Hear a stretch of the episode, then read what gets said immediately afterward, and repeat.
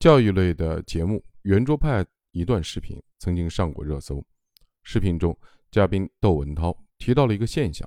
有些孩子过早有了攀比心，比如经常说别的小朋友家有什么样的房子，有多好的车。话题一出，长期的研究青少年心理问题的李玫瑾教授一针见血地指出：“这话不是小孩的，这话一定是听孩子听了大人的。”紧接着，李玫瑾教授提出一个发人深省的观点：孩子的表现反映出父母的水准，这无疑给了家长一个重磅的提醒。家庭教育是一场模仿的游戏，父母是孩子的一面镜子，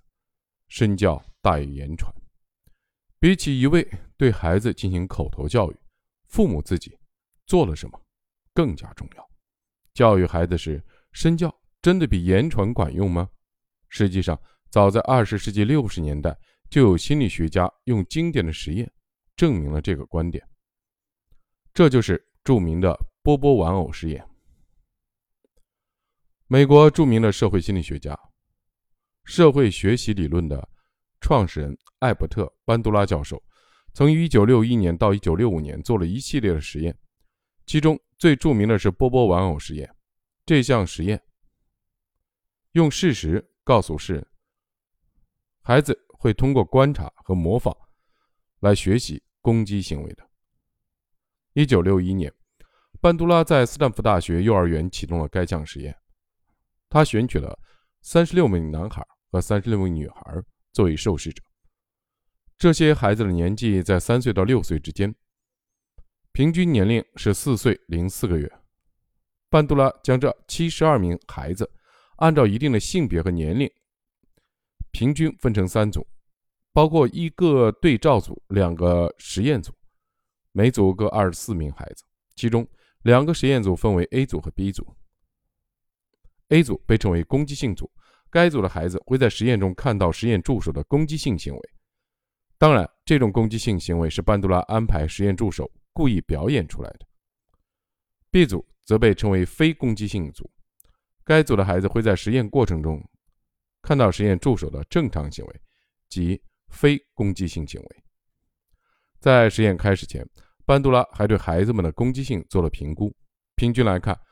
每个组的孩子的攻击性是大体相同的。实验开始了。为了确保实验过程中孩子们不会相互打扰，班杜拉让实验助手将参加实验的孩子逐一带进实验用的游戏室。进入游戏室的孩子们会被安排在房间的一角，在他们面前摆起很多有趣的玩具。实验助手告诉孩子们，他们可以随意玩这些玩具，不受外界的影响。另外，在这两个实验组里，分别会出现一个由实验人员。扮演的成年人的榜样，为了保证实验过程的真实性和流畅性，特别是要让孩子们觉得这些都是真的，在孩子去往活动室的路上，班杜拉还特意的安排了实验助手假喻熟人的桥段。这位熟人其实就是实验室里的成年人榜样，是由成实验人员假扮的。实验助手会顺势跟孩子介绍这位熟人，并邀请这位熟人和孩子们一起玩玩具，让孩子们和他熟悉起来。在 A 组中，这位熟人坐在活动室的另一角，他的面前摆着拼图、木棍，还有一个1.5米高的波波玩偶。实验助手会告诉孩子，这些玩具是专门给成年人准备的。接下来，这位熟人会先玩一会儿拼图，一分钟，他开始拿木棍用力地打波波玩偶。具体的过程是这样的。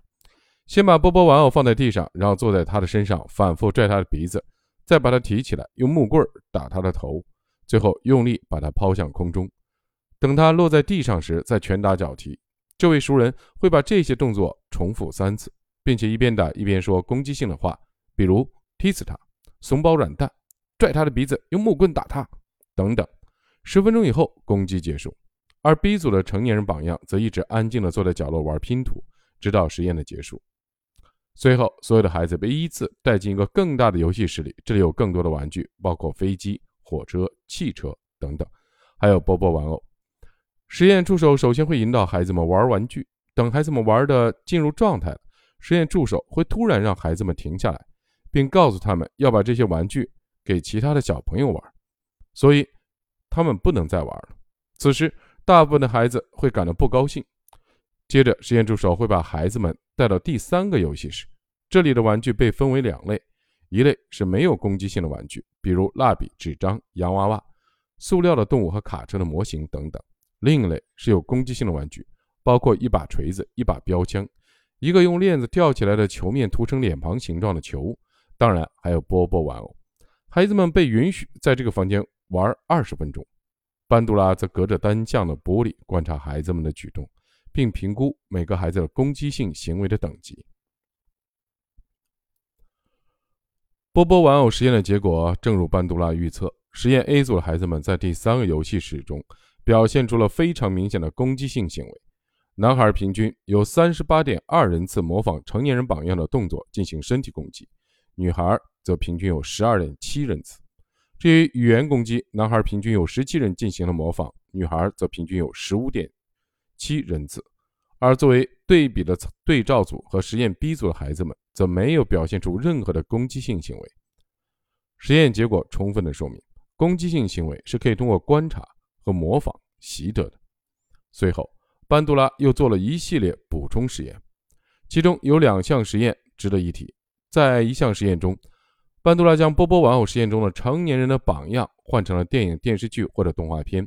让孩子在游戏时玩耍时观看具有攻击性的镜头，结果发现，电影、电视剧或者动画片比真人榜样力影响力要小，但同样能够起到榜样的作用。在另一项实验中，班杜拉对攻击性行为的成年人榜样进行了惩罚，并展示给孩子们看，结果孩子们出现攻击性行为的次数显著下降，并且有的孩子会尽力避免做出攻击性行为。除此之外，班杜拉还设计了一个狗狗实验。他选取了一些怕狗的孩子，并将他们随机分成四组。与此同时，他专门挑选一名非常喜欢狗的四岁的男孩，把他作为榜样。在第一组中，班杜拉让榜样小男孩和孩子们在孩子们面前和小狗亲近，抚摸小狗的身体和头，帮他挠背、拥抱他；而其他孩子则在旁边全程观看。随后。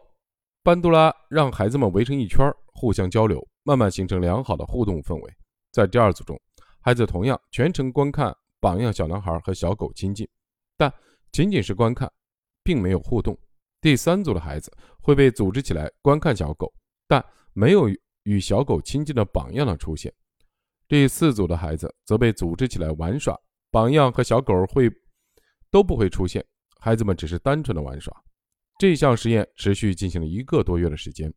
实验结束的那天，班杜拉让各组的孩子分别接触经常见到的实验狗和从未见过的陌生狗，观察各组孩子对狗的恐惧表现，并评估恐惧程度。实验结果显示，第一组和第二组的孩子可以亲近实验狗和陌生狗，而且两组孩子的表现并没有明显的差别。有百分之六十七的孩子可以单独和狗待在一起。也就是说，有超过一半的孩子不再惧怕狗了，